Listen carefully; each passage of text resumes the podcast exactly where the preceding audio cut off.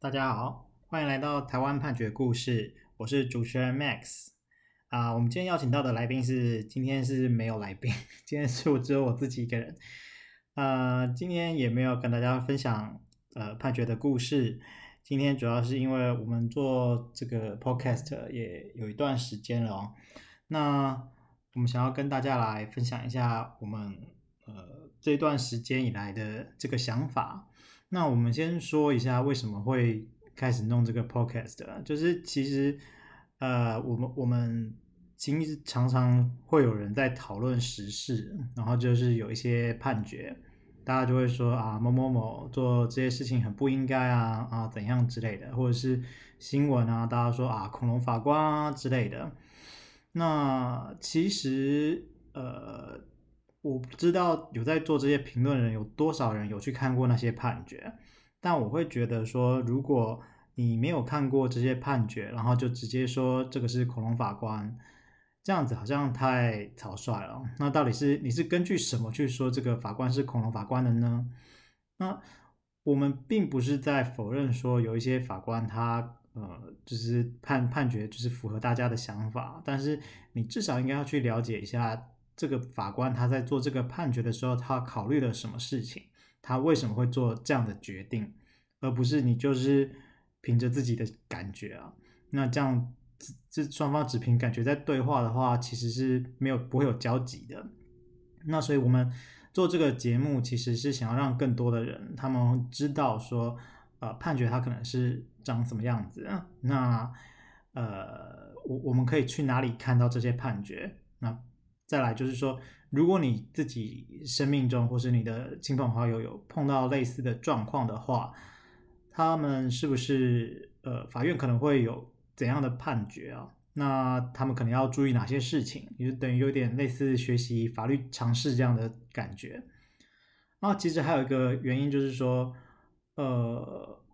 我我们会想要做司法改革，可是到底要改革什么东西呢？哦，我们如果不知道法院的判决呃有存在怎样的问题的话，我们其实是不会有一个要改革的标的的。所以其实我们每一集都会邀请，就是呃来宾啊、来宾会跟我们讨论说他看到这个故事，那看到这个法院的判决，他会有怎样的想法？那我目前听到的，就是根据目前的录制的状况，其实大部分的来宾对于法院的判决其实是还蛮支持的。那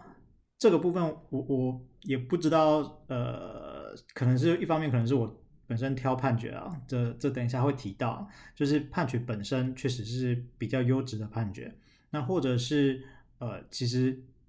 在没有看到完整的卷证资料的时候，其实你做出的判断可能也是会有一些落差，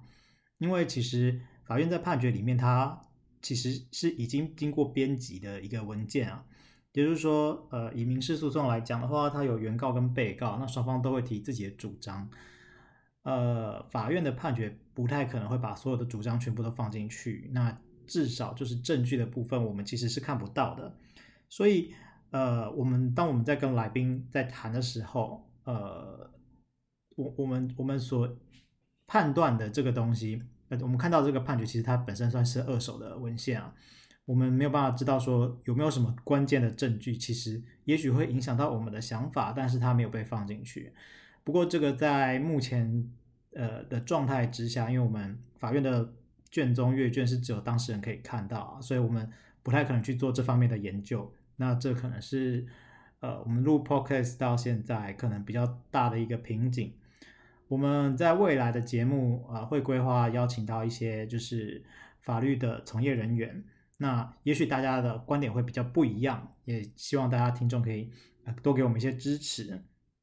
那再来就是说，呃，我们的判决，我们其实是很强调随机性的。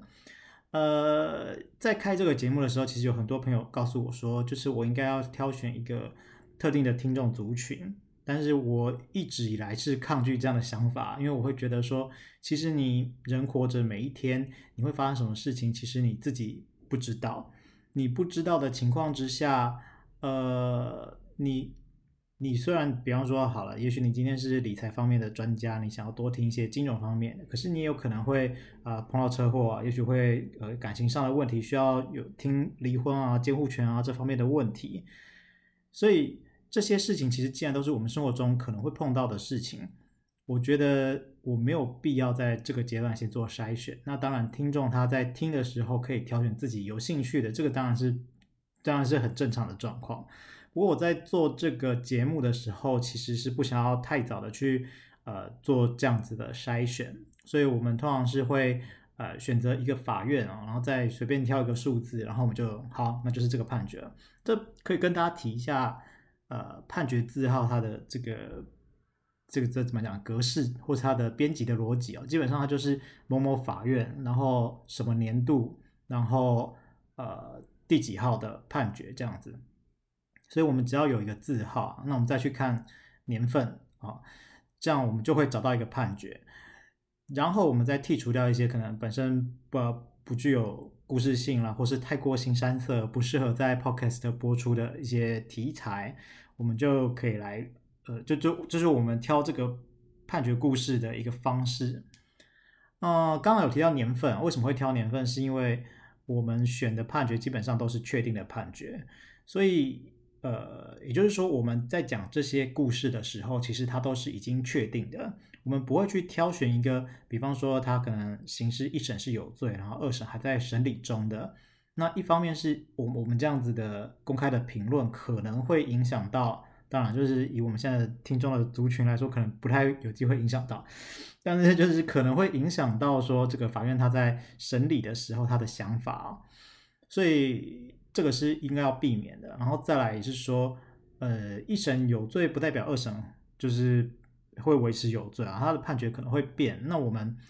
不应该就是把它当成一个确定的事实来播出，所以我们在挑选判决的时候，其实我们都是去挑一个确定的判决，就是说在这个事实里面它是不会去变的。